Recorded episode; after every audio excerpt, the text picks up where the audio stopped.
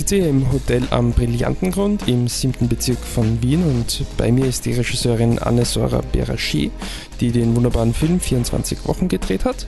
Und meine erste Frage an dich wäre eigentlich eine Bitte. Könntest du uns eine kurze Zusammenfassung von deinem Film geben? Es geht um eine Kabarettistin, eine, eine Stand-up-Comedian, die ähm, sehr viel Spaß auf der Bühne hat, sehr gut ist, sehr bekannt ist in Deutschland. Und diese Kabarettistin äh, hat einen Mann, das ist auch ihr Manager, Markus. Und die zwei, ähm, sie ist schwanger von ihm und die kriegen raus, dass ihr Kind im äh, ins Down-Syndrom hat und einen Herzfehler, was sehr oft auftaucht bei Down-Syndrom. Und die stehen vor der Entscheidung, ob sie dieses Kind bekommen sollen oder ob sie es nicht bekommen. Du hast in anderen Interviews erzählt, dass du selber mal eine Abtreibung hast durchführen lassen. War das daher ein Thema, über das du schon immer einen Film machen wolltest oder wie kam es dazu, dass du dich für dieses Thema entschieden hast? Ähm, also ich habe ein Kind vom dritten Monat abgetrieben, als ich 22 war und ich ähm, muss sagen, dass es mich immer noch beschäftigt. Also ich weiß, wie alt das Kind wäre, ich weiß, wann es Geburtstag hat, ich, ich denke daran, ich spreche mit dem Vater immer noch oft darüber, was heißt oft, aber wir reden darüber. Und trotzdem würde ich sagen, ich habe es nicht bereut, dass ich das gemacht habe. Ich, es war gut, dass ich das damals so entschieden habe. Ähm, und mir ist irgendwann ein Thema aufgefallen, also ich habe einen Zeitungsartikel gefunden, in dem ein Arzt interviewt wurde und sehr heftig ähm, mit ihm geredet wurde, weil er Spätabtreibungen begleitet. Dann fiel mir auf, dass ich bestimmte Sachen gar nicht richtig weiß, nämlich dass zum Beispiel über 90 Prozent der ähm, Frauen ihre Kinder nach dem dritten Monat abtreiben bei einer Behinderung und dass man das bis zu den Wehen machen darf. Das wusste ich nicht. Das wussten auch meine Freundinnen. Ich habe alle gefragt und dann wusste ich, okay, das ist, das ist der Film, den ich jetzt machen werde. Auf jeden Fall. Du sprichst schon an, dass sich eigentlich sehr viele Frauen bzw. Paare in dieser Situation für diesen Schritt entscheiden. Dennoch scheint es ein bisschen ein Tabuthema zu sein. Du hast selber mit ähm, Menschen gesprochen, die sich für diesen Schritt entschieden haben. War das da leicht, zu denen durchzudringen oder war das schon etwas, wo sie sich schwer getan haben, darüber zu sprechen? Es ist eigentlich nicht möglich, mit äh, Paaren, mit Frauen darüber zu sprechen, dass sie ihr Kind wegen einer Behinderung abgetrieben haben nach dem dritten Monat. Das ist äh, etwas, äh, das wird gemieden. Man, man, es wird sogar von Ärzten, das ist auch in meinem Film, es wird von Ärzten sogar gesagt, sagen Sie der Öffentlichkeit, das Kind ist abgegangen, das Kind ist, die Natur hat es ihnen weggenommen sozusagen. Sagen Sie nicht, dass Sie das waren. Weil das eben, äh, man hat Angst davor, darüber zu reden. Und äh, ich habe dann durch verschiedene Umstände es geschafft, ein Paar zu finden was in der 26. Woche abgetrieben hat. Also nochmal zwei Wochen später als das Paar in meinem Film. Und ähm, ich weiß noch wie heute, wir saßen in einem Café ähm, in Berlin, haben sechs Stunden lang geheult. Alle drei Hand in Hand, der Vater, die Mutter, ich. Und ähm, die haben dann an mein Drehbuch auch weiter begleitet. Also die haben das Buch immer gelesen, haben es kontrolliert auf Fakten, haben mit den Darstellern geredet. Also das war ein großes Glück, dass ich die zwei gefunden habe. Und die haben mit mir geredet eben zwei Wochen, nachdem sie das gemacht haben. Also die waren wirklich in dem, in dem Thema drin. Du hast es gerade erklärt und auch in deinem Film kommt es ja vor, dass Ärzte den Betroffenen sozusagen raten, dass sie nicht zugeben sollen, dass sie eine Abtreibung haben durchführen lassen, sondern dass sie eben sagen sollen, das war eine Fehlgeburt. Ist es dann auch in der, in der Tat so, also dass äh, die, die Paare, mit denen du gesprochen hast, ähm, haben die das dann auch wirklich so praktiziert, dass sie auch gegenüber ihren Freunden wirklich gesagt haben, das war eine Fehlgeburt? Ähm, ich kann natürlich nicht für alle sprechen, aber ich kann ähm, äh, für die Allgemeinheit sprechen, auf jeden Fall. Also kennst du irgendjemanden, wo äh, der spät abgetrieben hat? Ähm, ich jetzt relativ viele, weil ich mich mit diesem Thema beschäftige und weil dadurch, dass dieser Film entstanden ist, sehr viele Leute darüber reden wollen und auch zu mir kommen, mir Briefe schreiben. Ich habe sehr viele Leserbriefe, also Leserbriefe, ich habe sehr viele Briefe von ähm, Menschen, die mir ihre, ihre Geschichten erzählen und es gibt sehr viele Menschen, die, ähm, äh, sowas oder sowas ähnliches erlebt haben oder Leute kennen. Und ähm, vorher kam ich damit nie in Berührung. Bist du bei deinen Recherchearbeiten eigentlich auf, auch auf Gegenwind gestoßen, beziehungsweise hast du auch mit Leuten gesprochen oder Institutionen, die sich ganz klar gegen die Abtreibung aussprechen? Natürlich, ich habe in jede Richtung recherchiert, ich habe wirklich sehr, sehr genau recherchiert. Ähm, ich habe mit, auch mit Menschen gesprochen, die ganz klar Abtreibungsgegner sind und natürlich dann auch Spätabtreibungsgegner sind. Mitunter das Spannendste in deinem Film ist ja, dass all das dann keine Rolle spielt. Also irgendwelche Moralvorstellungen oder religiöse Vorstellungen oder finanzielle Hürden, all das spielt ja keine Rolle. Das heißt, es gibt sozusagen keine klare Antwort. Das ist einerseits schön, weil man ist nicht eingeengt, äh, andererseits aber auch eine Bürde. Siehst du das da auch stellvertretend für ein neues gesamtgesellschaftliches Problem, das die Individualität uns sozusagen vor schwierige moralische Entscheidungen stellt? Hm, das ist, äh, das ist der Wahnsinn. Der Gesetzgeber tritt natürlich sehr zurück. Der ähm, wenn, wenn der Gesetzgeber sagt, man darf bis zu Wehen abtreiben und das muss der Arzt mit, zusammen mit der äh, Frau entscheiden, dann ähm, heißt das, dass er sich nicht einmischt. Und das äh, ist auf jeden Fall etwas sehr Modernes. Ähm, äh, ja, das ist etwas sehr Modernes und das, äh, ja, das ist jetzt so. Jetzt würde ich gerne etwas genauer auf die Symbolik des Films eingehen. Vorhin haben wir festgestellt, dass Religion eigentlich eine untergeordnete, relativ kleine Rolle in dem Film spielt. Ganz stimmt das aber nicht, denn der Song Sing Hallelujah von Dr. Alban, der spielt ja eine sehr wesentliche Rolle in dem Film. Äh, wolltest du da sozusagen die Religion über die Hintertür doch noch hineinbringen in den Film oder warum hast du dich genau für diesen Song entschieden? Ähm, also ich finde nicht, dass Religion keine Rolle spielt in meinem Film. Das finde ich gar nicht so. Ähm, ich wollte es nur nicht. Äh, ich bin der Meinung, dass wenn dieses Paar religiös gewesen wäre, die Entscheidung sehr einfach gewesen wäre und deswegen ist es nicht religiös. Ähm, äh, weil äh, eine Religion bestimmte Regeln hat oder bestimmte ähm, ja, ja schon vorgibt, wie die Entscheidungen sein sollen, nämlich dass sie das Kind bekommen sollen. Und ähm, bei mir ist es so, dass ähm, das wird angerissen, aber es ist doch da. Ähm, die Figur Markus, also der Mann, ähm, kommt aus einer religiösen Familie und ähm, er denkt eigentlich, dass er nicht religiös ist. Er, er, er ist ausgetreten aus der Kirche. Aber in dieser Extremsituation kommen so Normen und Werte wieder in ihm hoch. Es gibt einmal so ein Gespräch, wo, wo Astrid zu ihm sagt, Julia Jentsch zu ihm sagt, das hört sich alles so religiös an, was du da sagst. Und das, auf einmal fällt ihm auf, ja, irgendwie ist es schon ein bisschen religiös.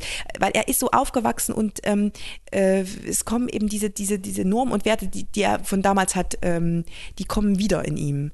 Und ähm, Astrid ähm, Julia Jentsch trifft ja diese Entscheidung, das Kind nicht zu bekommen, auch in der Kirche. Sie sitzt in der Kirche und es gibt eigentlich keinen richtigen Grund. Es gibt nur ganz, ganz viele Gründe, warum sie sich äh, dafür entscheidet, das Kind nicht zu bekommen. Aber sie tut es eben in der katholischen Kirche. Also die Kirche kommt schon vor. Ähm, und äh, jetzt wolltest du wissen, warum ich Sing Halleluja im Film habe. Mm, das ist ein ganz profaner Grund. Das, ähm, ich wollte einen Song haben, der ähm, ja, das total kitschig ist und das größte Glück sozusagen äh, äh, projiziert. Ähm, und das ist Sing Halleluja, das, ist, das Dr. Alban Sing Halleluja singt, ist, ist äußerst praktisch, weil es so, ja, es ist fast absurd, ne, dass sie zu diesem blöden Song da in dieser Disco äh, singen und, und, und, und trotzdem ist es für sie eigentlich, es ist ja der Moment, wo, wo das Paar sich für das Kind entscheidet, für das Kind mit Down-Syndrom erstmal entscheidet und das ist so eine Nacht, wo was kostet die Welt, ist, ist egal, ich kriege das Kind. Ein immer wiederkehrendes Symbol in dem Film ist ja auch die Zigarette. Äh, die kommt schon in der ersten Szene vor, wo ich mir persönlich auch gedacht habe, um Gottes Willen, wie unsympathisch ist die, die Frau eigentlich, ist schwanger und, und raucht, hat eine Zigarette in der Hand tatsächlich aber raucht sie sich sozusagen trocken, wenn man so will. Das heißt, sie zündet sie nicht an, raucht nicht wirklich. Ähm, warum kommt diese Zigarette immer wieder vor? Was wolltest du damit ausdrücken? Ich finde, das ist so ein Symbol für ihr, für ihr Leben davor. Ähm, diese Frau äh, entscheidet sich ja, muss sich ja zwischen zwei Dingen entscheiden fast. Ne? Es ist äh, auf der einen Seite ihr Leben, ihre, die Veränderung in ihrem Leben, die, die ein Kind mit Down-Syndrom bringen kann. Und auf der anderen Seite ist es das Leben des Kindes, was äh, auf der Waagschale liegt. Und diese, diese Zigarette ist ein Symbol für, für ihr freies ähm, Kabarettistenleben, was sie führt und für die Annahme, dass vielleicht dieses Leben doch ganz, ganz anders sein kann mit einem Kind mit Down-Syndrom. Wie du vorher schon erwähnt hast, haben Menschen mit Down-Syndrom relativ häufig eine Herzkrankheit. Das heißt, aus medizinischer Sicht macht das ja durchaus Sinn. Aber jetzt mal aus reiner Filmperspektive, ist die Herzkrankheit auch deswegen in dem Film drin, damit man die Entscheidung der Protagonisten ein bisschen besser nachvollziehen kann? Äh, hattest du da quasi Angst, dass wenn sie nicht drinnen ist, das zu sehr, zu sehr über das Paar urteilen und sagen, wir können dir ein Kind mit Down-Syndrom ablehnen, unter Anführungszeichen, dass die Herzkrankheit diese Problematik ein bisschen entschärfen soll? Ähm, weil ich es ist ein ganz dramaturgischer Grund, weil ich zwei äh, Punkte haben wollte. Ich wollte eigentlich, ich wollte, oder meine Angst war auch irgendwie, dass der Zuschauer dieses Paar nicht liebt. Und ich, ich musste sozusagen äh, Hauptfiguren aufbauen, die man gern hat. Und ich wollte, dass der Zuschauer auch sieht, die wollen eigentlich das Kind. Die wollen sogar das Kind, wenn es ähm, ein anderes Kind ist, ein, ein Down-Syndrom-Kind. Die wollen das. Die wollen das zusammenschaffen. Und die sind eigentlich auch die sind finanziell in der Lage, das Kind zu bekommen. Die haben eigentlich alle Voraussetzungen. Und trotzdem äh, bringt es in ihnen Zweifel. Und ich habe ja auch diesen Herzfehler wenn man da zuhört, merkt man ja, dass dieser Herzfehler, es kann sein, dass das ein ganz einfacher Herzfehler ist, der gar nicht ähm, zu gar keinem großen Problem führen wird. Es kann aber auch sein, dass es richtig kompliziert wird. Und ähm, das macht es natürlich äh, noch schwieriger, ne, wenn man nicht genau weiß, was, was, äh, was, was passiert denn jetzt eigentlich? Sie, Sie müssen eigentlich in die Zukunft spekulieren. Glaubst du, hätten sich die Protagonisten für das Kind entschieden, wenn es keine Herzkrankheit gehabt hätte? Nein, das glaube ich nicht. Ich glaube, dass äh, die Figur Astrid, äh, die Hauptfigur, ähm, auch dann Zweifel bekommen hätte, nur später. Und das wäre auch bitter gewesen, weil sie das, äh, das wäre genauso bitter wahrscheinlich gewesen, aber ich glaube nicht, nee es ist ja sicher ein Film, bei dem die meisten Leute recht traurig oder zumindest sehr nachdenklich aus dem Kino rausgehen werden. Würdest du trotzdem sagen, dass es im Endeffekt ein positiver, ein lebensbejahender Film ist? Ähm, ich, ich würde sagen, das ist ein, ein, ein Film, der, ähm, also ich habe sehr lange darüber nachgedacht, wie ich den Film beende, weil das Ende ist nur Statement des Regisseurs. Und ähm, in dem Film gibt es Astrid, die rausgeht, die ähm, in die Öffentlichkeit tritt und zu allen sagt, ja, ich habe mein Kind abgetrieben. Ich weiß nicht, ob es richtig oder falsch war, was ich da gemacht habe, aber ich habe es gemacht. Und ähm, ich wollte damit auch zeigen, dass ähm, meine Haltung ist, dass egal was du getan hast im Leben, du ähm, musst wieder aufstehen. Also ähm, es ist, äh, du musst dir selbst verzeihen und du musst anderen verzeihen. Das ist meine, meine persönliche Haltung zu, zu, zu allem. Und ähm, das tut Astrid. Also wenn das Ende eines Filmes immer eine Botschaft des Regisseurs ist, dann ist die Botschaft hier ja eigentlich sehr deutlich. Sprecht darüber, redet darüber, es soll kein Tabuthema mehr sein. Hat das funktioniert? Also hast du da wirklich auch Rückmeldungen von, von Menschen bekommen, die eben so eine Entscheidung getroffen haben? Und äh, konntest du da, oder hast du das Gefühl, du konntest dieses Thema so ein bisschen enttabuisieren? Ja, das ist ganz, es ist Wahnsinn. Dieser Film ist äh, ähm, absolut dazu gemacht, dass Leute darüber reden und das hat funktioniert auch. Das war mir nicht klar. Ich dachte, ich habe immer alle Mittel eingesetzt dazu, also alle Mittel, die ich habe als Regisseur, damit die Leute darüber reden. Und das ist tatsächlich gelungen, weil ich habe jetzt eben sehr viele Vorführungen gerade und bin, ähm, also Festival-Vorführungen, der Film ist ja noch nicht rausgekommen, wird jetzt rauskommen. Ähm, und da bin ich bei QAs eingeladen, nachdem die Leute den Film gesehen haben. Und ähm, da merkt man eben ein ganz großes Bedürfnis, dass die Leute da sitzen bleiben, dass die reden wollen. Die QAs sind ewig lang, die Leute wollen nicht aus dem Kino rausgehen. ähm, die kommen danach noch zu mir, sie schreiben mir. Ähm, also es ist ein unheimliches Bedürfnis, über das Thema zu reden. Das ist uns gelungen, das ist super.